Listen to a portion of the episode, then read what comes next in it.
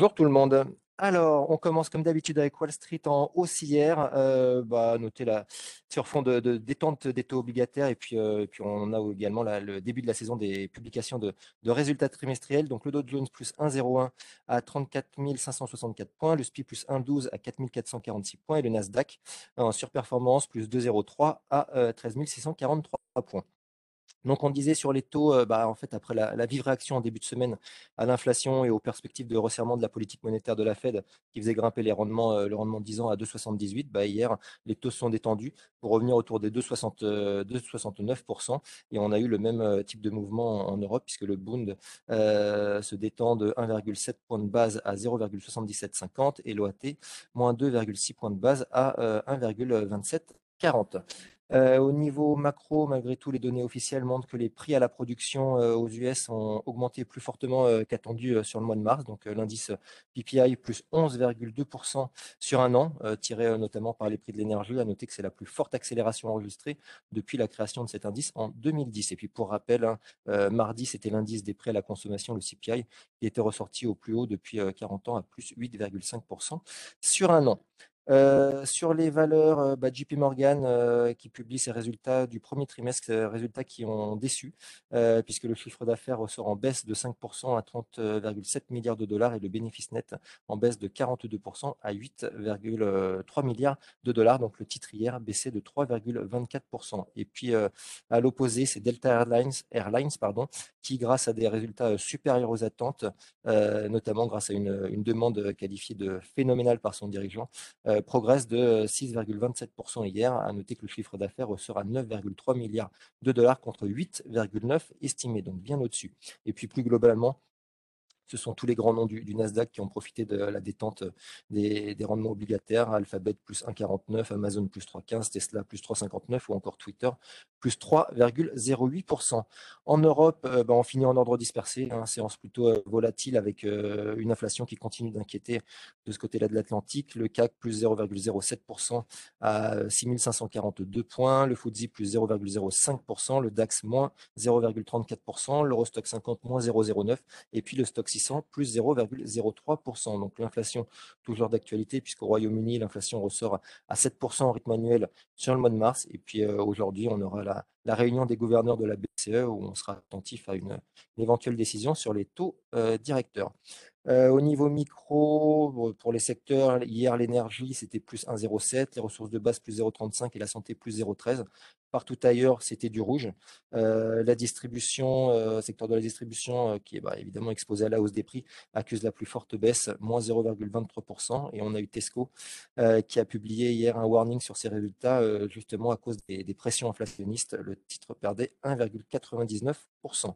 LVMH qui a fait état d'une forte demande pour les produits Louis Vuitton et, Dior au premier trimestre, mais a noté un ralentissement de la division vin et spiritueux. Le titre affiche des gains limités de 0, 50% hier. Et puis Telecom Italia, plus 3% hier, soutenu par une information de presse faisant état d'un intérêt euh, d'Iliade pour euh, l'activité service consommateur du, groupe italien. Euh, et enfin EDF, plus 2,35 hier, avec des rumeurs de cession des, des activités dans l'énergie renouvelable qui pourraient impliquer Engie. L'information a été démentie par, par le groupe. Euh, concernant le change, le, bah, le dollar a été euh, volatile, ouais. volatile hier. On a touché en séance un pic contre le yen à 126,32 sur fond d'anticipation de politique monétaire plus agressive de la Fed. Hein. Toujours un petit peu les mêmes euh, thématiques. Donc l'euro, lui, en baisse de 0,54% à 1,0885 dollars, bah, juste avant les, les, les annonces éventuelles de la BCE aujourd'hui.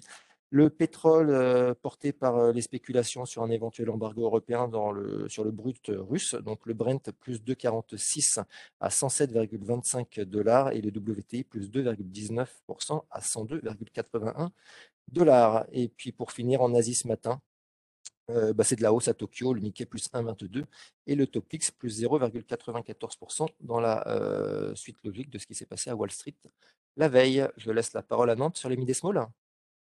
Bonjour, je 4 lignes, chiffre d'affaires du T1 75,9 millions d'euros, soit une progression de 21%, dont 19% à taux de change constant. Le résultat opérationnel courant ressort à 11,8 millions d'euros, soit moins 9,8% par rapport à l'année dernière et moins 0,4 à taux de change constant. Le résultat net part du groupe ressort à 5,1 millions d'euros contre moins 2,6 millions d'euros un an auparavant. L'ensemble des éléments publiés est en ligne, voire légèrement supérieur aux attentes. Catering affiche ainsi une marge opérationnelle courante de 4,4% contre 5,1% en 2021 et 3,8% en 2019. Les résultats sont pénalisés par les effets de vise. Et je terminerai avec Vetoquinol, chiffre d'affaires T1 à 135 millions d'euros, soit une croissance de 5,5%, dont 2,2% à taux de change constant. La publication ressort sous les attentes en organique avec un impact Forex légèrement meilleur qu'anticipé. Les ventes continuent d'être portées par les produits essentiels en progression de 8,1%. C'est tout pour moi ce matin. Merci Emeric.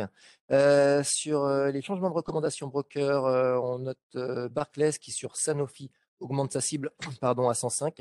Sur Essilor Luxotica, c'est Morgan Stanley qui augmente sa cible à 195. Sur LVMH, CIC qui abaisse sa cible à 900. Sur Adyen, Piper Sandler qui démarre le suivi à surpondérer en visant 1810 euros. Sur euh, Amundi, c'est Société Générale pardon, qui reste à l'achat avec un objectif de cours ajusté à 75 euros. Et enfin sur Novo Nordisk, Berenberg qui reste à conserver avec un objectif de cours relevé de 585 à 780. Sur l'agenda du jour, aux US, on, aura, on attendra aujourd'hui les ventes au détail en mars et puis l'indice de confiance des consommateurs pour le mois d'avril. Et puis comme on le disait tout à l'heure, euh, en Europe, on aura les décisions de la BCE sur les taux directeurs. Je laisse la parole à Lionel sur l'analyse technique du CAC. Oui, bonjour. Euh, ce matin, couverture en hausse euh, aux alentours de 6575 pour le CAC, ce qui nous rapproche donc de la moyenne mobile 10 jours baissière qui avait été résistance lundi donc c'est un point qu'on surveille pour essayer de déterminer si le CAC est capable de rebondir un peu plus, hein, de retracer une partie de sa baisse entre le top du 29 mars et, le creux du 12 avril, ou bien si, si, ça échoue et que la correction se poursuit. Donc c'est le point qu'on va surveiller aujourd'hui. Cette moyenne mobile 10 jours baissière était en clôture à 6586 et sera un peu plus bas aujourd'hui. On va la tester ce matin.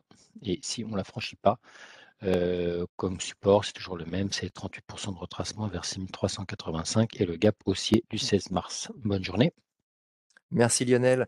Pour finir, je vous rappelle que demain, les, marchés sont, fermés, vendredi. Euh, lundi, euh, les marchés européens resteront fermés. du coup, pour notre part, bah, vous nous retrouverez mardi prochain, donc on sera absent vendredi et lundi. Je vous souhaite une très bonne, très bonne journée et puis bon, on se retrouve mardi.